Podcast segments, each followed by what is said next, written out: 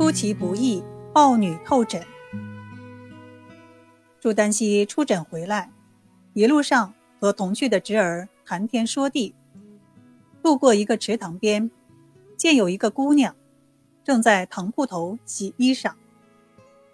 朱丹溪无意中看了一眼回过头的姑娘，不觉大吃一惊。他自言自语地说：“救命难呀，救命难！”侄儿问：“大伯，你要救谁？”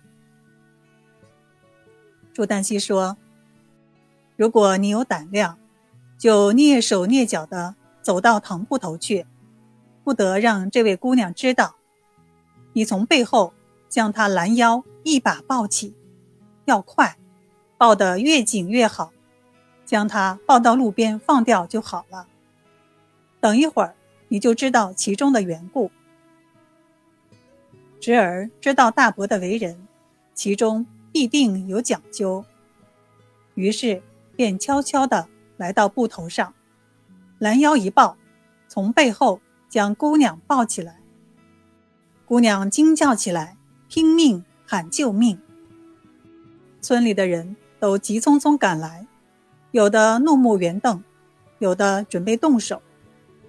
朱丹溪伸手拦住，说：“慢，不关他的事儿，是我叫他抱的。”谁是姑娘的父母？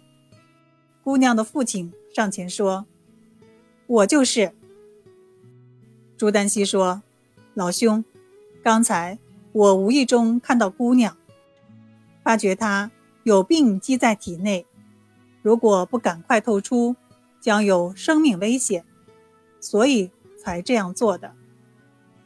你不妨问问你女儿，近日身体是否不适，是否？”还有点发热。姑娘点了点头。朱丹溪说：“这就是麻疹，已经憋了三天了，如果再不透出，可就难治了。我叫侄儿出其不意，吓他一跳，他必定发怒，这样今夜麻疹就能透出来了。”姑娘的父亲恳求朱丹溪去他家留宿。一来是感恩，二来还要看看今夜能否真的出麻疹。朱丹溪和侄儿当即答应。这天后半夜，姑娘果然发热，一检查，麻疹已经全部透出。朱丹溪又开了一张调理药方。姑娘的父母十分感激，连连道谢。